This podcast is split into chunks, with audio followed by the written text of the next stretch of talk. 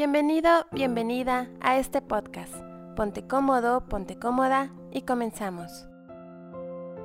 Una persona que no sabe a dónde va, cualquier camino le es indiferente. No sentirá pasión, no sentirá entusiasmo, no sentirá esa energía de que puede lograrlo todo. Vivirá una vida, si se le puede llamar a eso vivir, aburrida, tediosa, repitiendo rutinas que simplemente lo hacen sentir bloqueado, sin ambición, sin aspiración, sin sueños. Hoy, en esta sesión, vamos a trabajar cuál es el sentido de nuestra vida. Pero hay dos términos que suelen atravesarse, sentido y misión de vida. ¿Es lo mismo?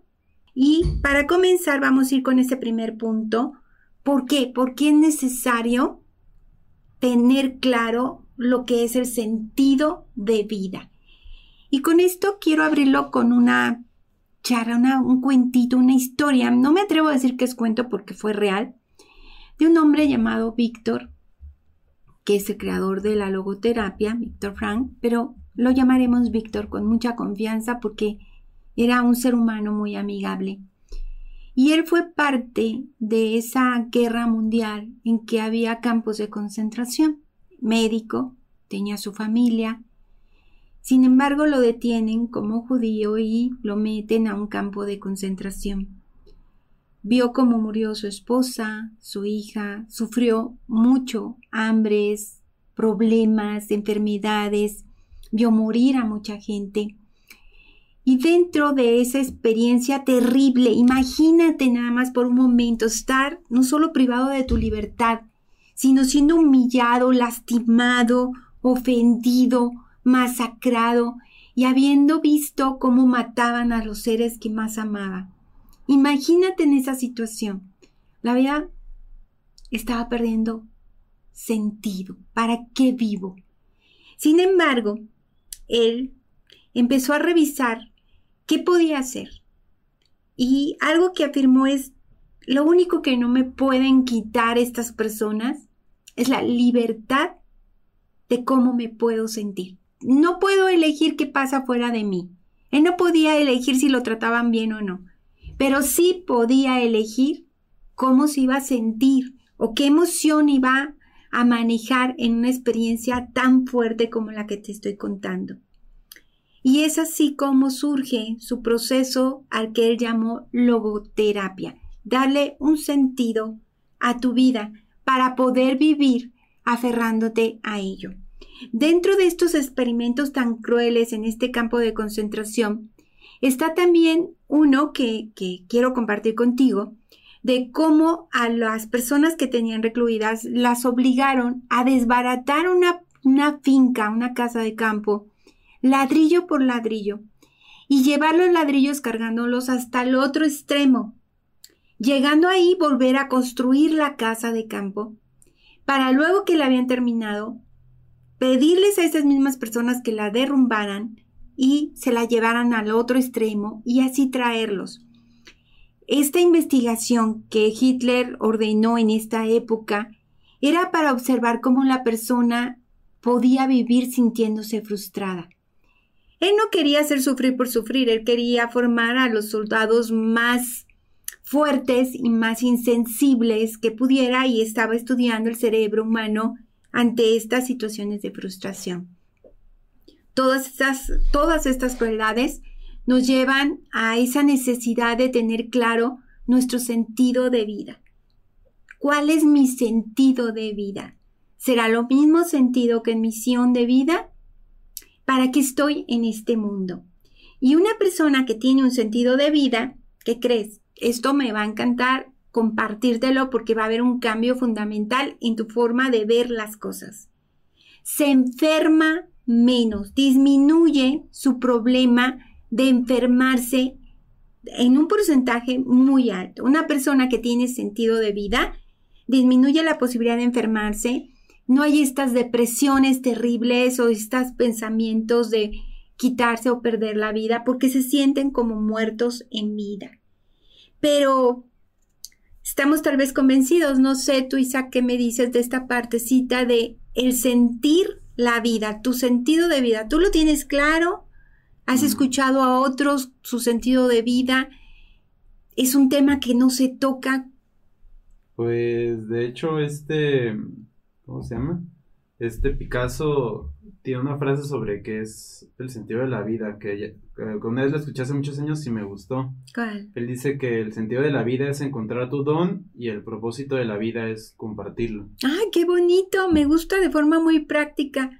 Encontrar tus dones, ¿verdad? Tus dones o tu don principal o tu talento para lo que tú sirves. Y se dice tan sencillo, pero muchas personas no saben por qué no se dan tiempo o porque vivimos esclavos de un sistema en el que no nos damos permiso de preguntarnos.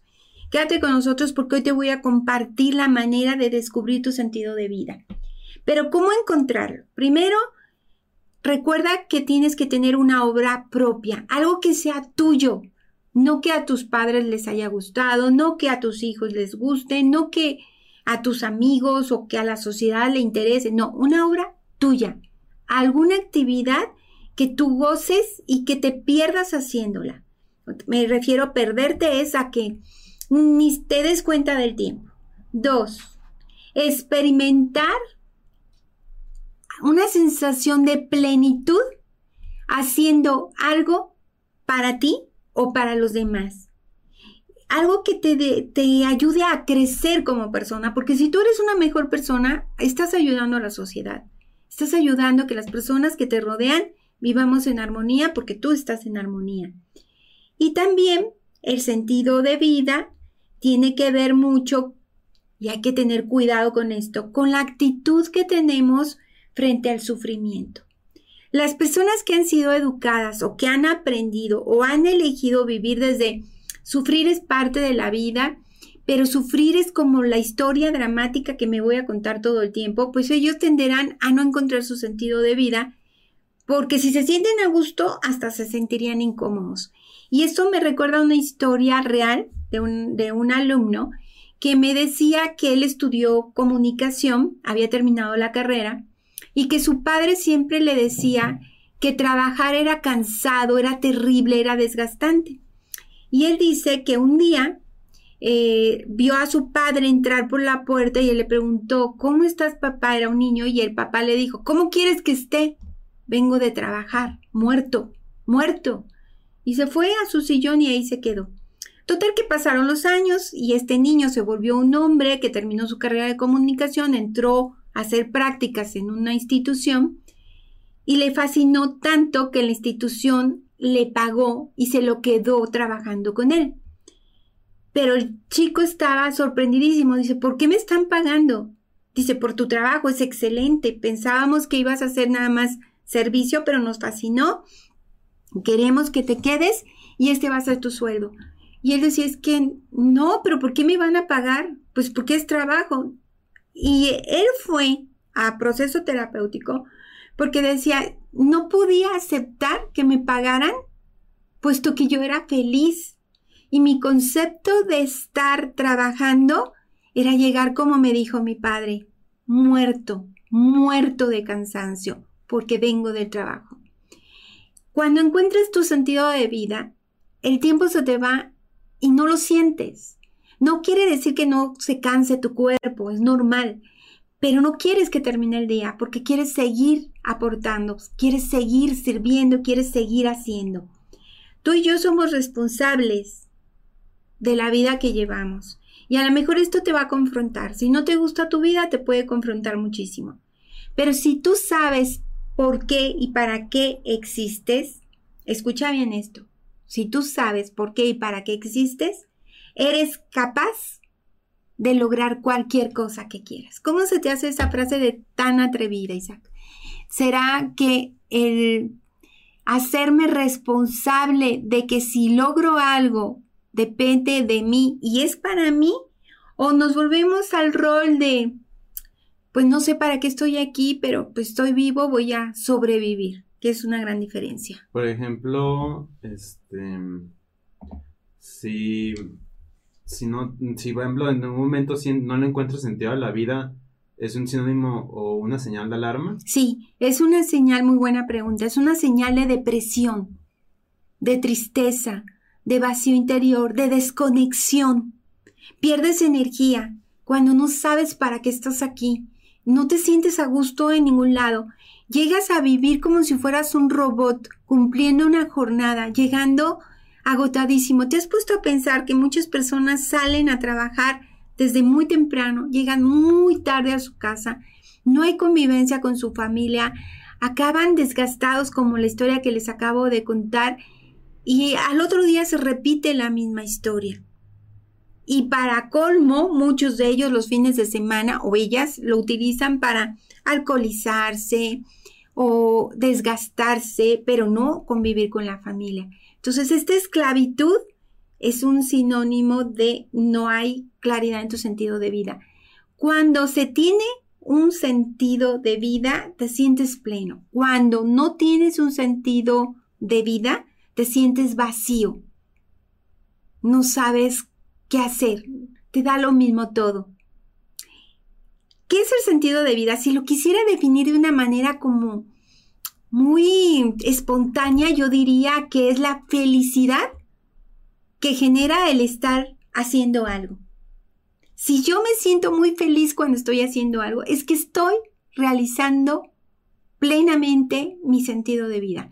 Tengo mi misión clara.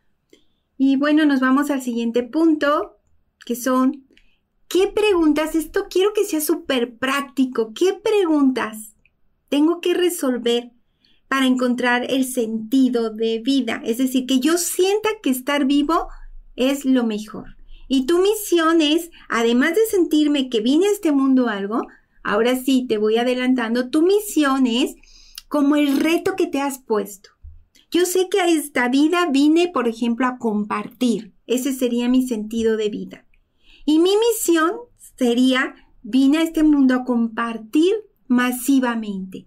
O vine a compartir de persona en persona. O vine a compartir a través de los libros. O vine identifica tu sentido y tu misión de vida. Pero vamos a ver preguntas que tú tienes que resolver para poder descubrir tu sentido y tu misión de vida muy de la mano y que eso cambie la manera en que te estás proyectando y que te sientas no solo pleno, sino exitoso. El éxito es eso. Hay una definición que me encanta. Estar donde quiero estar, con las personas que quiero estar y haciendo lo que más amo. Entonces, si tú eres una persona exitosa, si te fijas, no hablamos de dinero. El dinero viene como consecuencia, no es malo, es energía, pero viene como consecuencia de reunir estos tres aspectos. Primera pregunta. ¿Listos?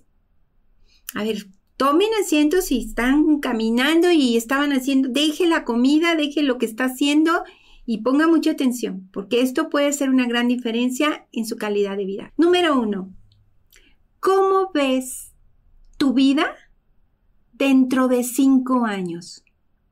No importa la edad que tengas, 10, 15, 20, 50, 30, 70, 90, 100. Ayer vi que un señor cumplió 124 años y está en muy buenas condiciones de salud. No importa tu edad, no importa tu edad, importa cómo te ves dentro de cinco años, qué te ves haciendo.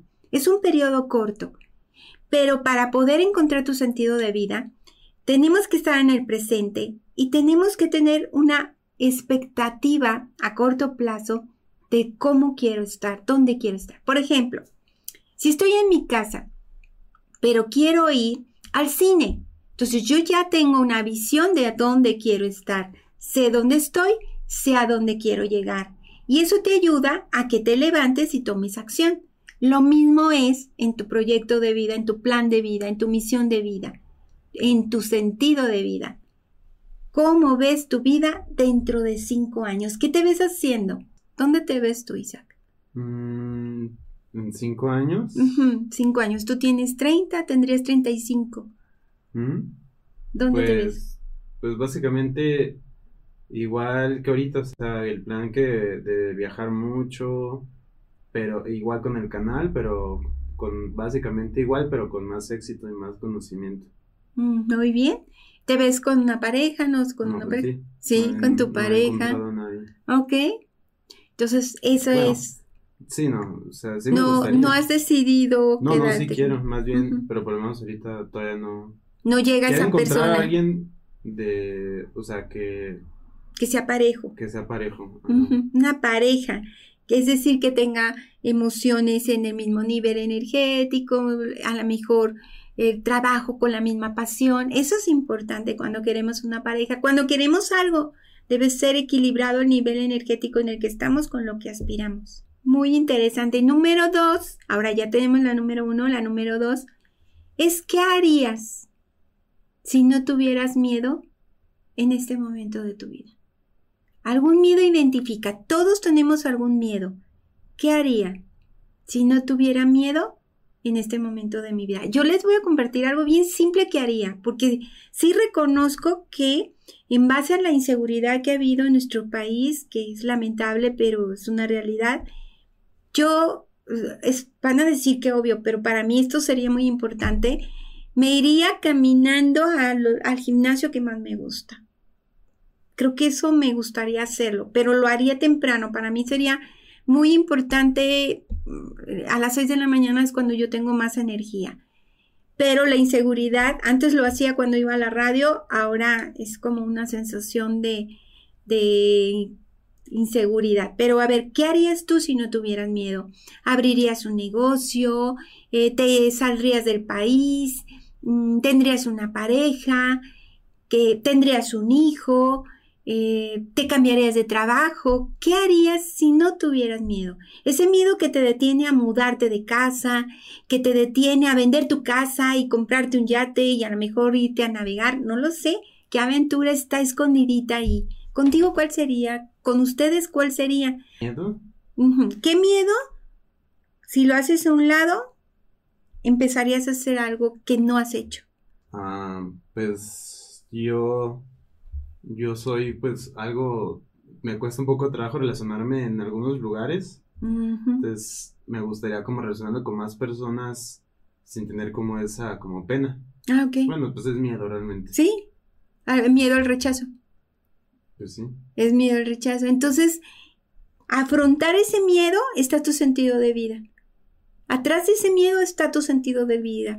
Tal vez a la edad que tengas te vas a convertir. Y hay quienes se han convertido en excelentes deportistas a una edad no temprana, pero encuentran su pasión. Entonces, detrás de ese miedo escondidito está tu sentido de vida.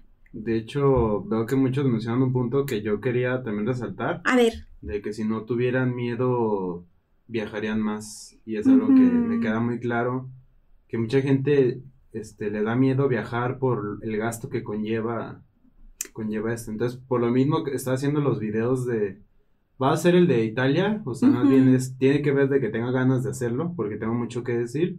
Yo creo que lo va a hacer el martes que viene antes de que me vaya, porque me vaya a Guatemala el jueves.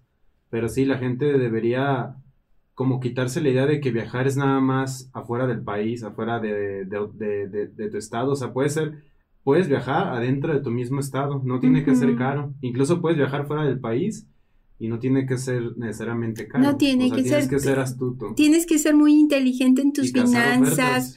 y Y, encuentras. y bueno, muchos tienen miedo porque a lo mejor sienten soy mujer y estoy vulnerable. Hay muchas cosas que son los miedos que nos van atrapando, pero si otras personas lo han hecho, también mira, nosotros. de una amiga que dice, o sea, la mayoría de la gente que nos escucha son mexicanos, hay de Ujú. otros países, pero la mayor parte es mexicana. Y una amiga me decía, un mexicano hablando de, de- del miedo a la inseguridad. Ay, sí es cierto. Entonces, Si estamos en medio, no me creo, gusta. a menos que te vayas a uno de esos países que tienen guerras y todo eso, pero así un país, o sea, que esté, entre comillas, tranqui, nada que ver con lo que se vive en México. Y fíjate, allá tocaste un punto muy, muy sensible porque muchas personas pueden decir, bueno, si yo tuviera dinero y si tuviera, es que todos esos son partes de tus pretextos que te ponen miedo, porque muchas personas han salido del país o del lugar donde viven y han explorado y han iniciado aventuras, incluso buscando los recursos de diferentes formas, patrocinadores o con un nuevo trabajo que les permita viajar. La cuestión es que tú sepas qué quieres y después vas a encontrar los recursos para lograrlo. Y bueno, nos vamos al número 3. ¿Están listos? ¿Cómo van con esto de determinar tu misión de vida, tu sentido de vida. ¿Cuáles son tus tres mejores talentos? Y no me vas a decir que eres bien humilde y bien sencillito y que por eso no, no puedes decir cuáles son tus talentos. Tienes que conocerte, eso no es humildad, es desconocimiento personal y baja autoestima. Entonces, ¿cuáles son tus tres mejores talentos? Tres mejores talentos, y ahorita le preguntamos a Isaac, mejores talentos, es decir, en el que yo digo, aquí, qué fregona, qué fregón soy. No importa, no importa, nadie nos está escuchando. ¿En qué te sientes súper orgulloso, capaz? ¿En qué sientes que puedes?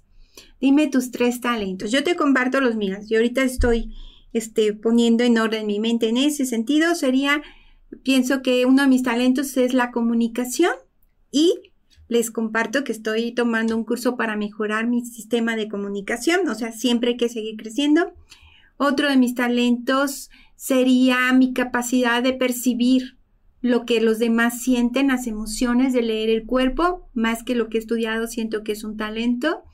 Y mi tercer talento sería el que me encanta compartir lo que leo, lo que estudio, lo que investigo y me gusta desglosarlo para que sea fácil de, percibir. Me gusta como de hacer algo que puede ser complejo o laborioso, hacerlo sencillo, simple y compartirlo de tal manera que lo reciban y que les agrade y que sea sencillo. Eso pienso que serían mis tres talentos. Ponme tú los tuyos, quiero conocerlos y dime, Isaac, ¿cuáles serían los tuyos? ¿Pero talentos de qué? Talentos, tus tres talentos como persona. Yo ya les compartí los míos. talento físico? Talento, o sea, talento es tu de lo que te sientes orgulloso. Ahorita les acabo de compartir el, saber comunicarme, el transmitir lo que investigo sencillamente. ¿Cuáles sería? ¿Qué es lo que tú tienes como talento en que eres muy bueno? Por ejemplo, uno es tu disciplina. Eso del lunes a domingo, como te veo que eres, incluso cuando viajas el deporte, híjoles, eso es disciplina total. Mm, disciplina, yo creo que el, como no perder el control. Ay, sí, es cierto. Graves. Tiene una habilidad para el manejo de emociones. Es muy difícil que, como que algo me destruya. O sea. Fortaleza. Ajá. O sea, realmente tengo. No te derrumbas Hago memoria y que solo una vez me he derrumbado. O sea, de, que, de que caí en depresión. Que ha sido como la.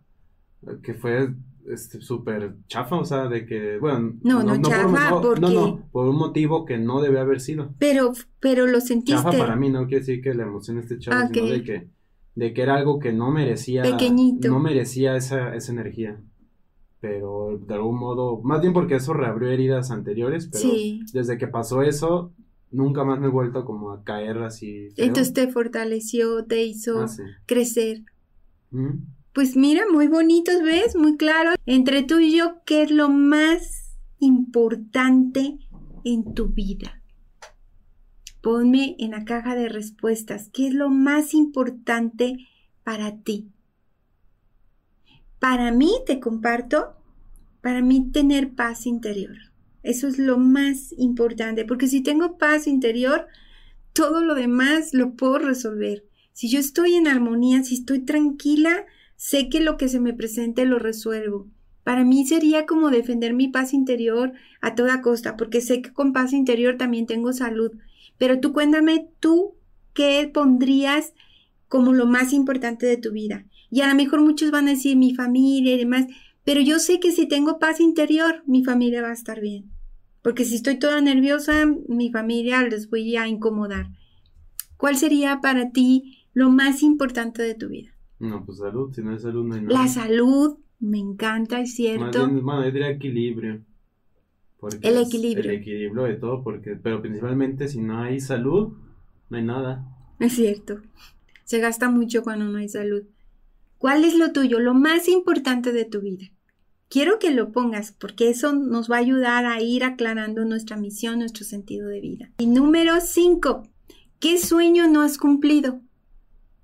¿Qué sueño no has cumplido hasta hoy que está ahí pendiente por realizar? Y no quiero que jamás lo olvides, porque es algo que te lo debes, es algo que tienes que realizar, es como una promesa que le hiciste a tu niño, a tu niña interior. ¿Qué sueño no has cumplido? Número 6. ¿Te dedicas a lo que te apasiona? ¿Te dedicas a lo que te apasiona? Son preguntas retadoras, ¿eh? Me van contestando y los voy leyendo. Número 7. ¿Vives? Ahí esta está muy dura. ¿Para ser feliz o para hacer feliz a otros? 8. ¿Te estás aferrando a algo que no depende de ti? Esos apegos como traen sufrimiento, pero a veces nos aferramos a algo o a alguien. 9. ¿Qué haces para disfrutar totalmente la vida? ¿Qué haces para disfrutar? Algunas veces nos cuesta trabajo disfrutar. No sabemos cómo hacerlo. Número 10. ¿Cuáles son tus valores más importantes? Pon tres valores, los más importantes de tu vida. 11. ¿Qué aportas al mundo? ¿Qué hace que el mundo sea mejor porque tú estás aquí? Y número 12, esta es importante porque nos va a decir cómo te relacionas y cómo, cómo fluyes por esta vida. Es cómo afrontas las situaciones difíciles. Ay, cuando todo está bien es bien sencillo, pero cuando algo se nos presenta o hay un problema, la verdad es que dice mucho de nosotros cómo lo estamos afrontando. Ok, entonces pónganse listos porque nos vamos al tercer punto que es el Ikigai. Eh, surge en Japón y que, ¿por qué es importante? Es como sentir tu estado natural, como fluir en la vida de forma simple, fluir por la vida de manera que no se atraviese ninguna complicación que tú mismo generes como bloqueos y implica varias cosas. Primero, menos enfermedades. Estamos viendo que las personas que practican esta disciplina del Ikigai, que todo con vida simple, tiene que ver mucho con minimalismo, vida simple, personas que viven más de 100 años, pero sanos, ¿eh? sin enfermedades, caminando, haciendo ejercicio, trabajando. Y bueno, eh, se dice que esta disciplina puede combatir el cáncer, incluso enfermedades del corazón, enfermedades que generan inflamación de los órganos. También nos habla de que hace que la persona envejezca lentamente y hay un beneficio en la salud hasta un 80%. Y nos habla entre muchas cosas de lo que se conoce como la cultura del té. Ellos toman un tiempo para, para descansar, todo un ritual para servirse el tecito, este, todo el ejercicio de llevarse el tecito a la boca, prepararlo, deglutirlo, saborearlo, hacerlo lentamente. Tiene que ver mucho con los rituales y las rutinas. Y con esta disciplina, que podríamos hacer un programa completo de esta disciplina, hay menos casos de problemas mentales. Entonces es un gran beneficio que tiene que ver con disfrutar, fluir, deslizarte por la vida de una manera simple. Y bueno, nos vamos al siguiente punto que es ¿cómo? ¿Cómo lo voy a hacer? O sea, ya, o sea, vimos preguntas que tienes que responder, pero yo quiero que no haya ni siquiera un espacio en el que no tengas la claridad total de qué está ocurriendo y cómo es tu misión de vida. La misión de vida tiene que ver con pasión. Entonces tendrías que tener claro lo que amas hacer.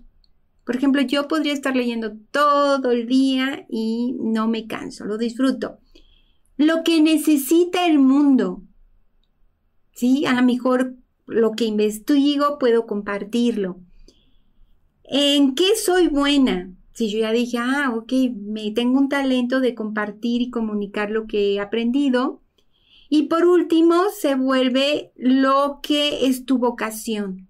Fíjate qué interesante. Es primero lo que amo hacer, lo que necesita el mundo, en qué soy buena y cómo lo puedo vivir de eso que me hace tan feliz. Encontrar la manera de mantenerme de ello. Y ahora te va a causar una gran este, inquietud la manera en que lo puedes lograr.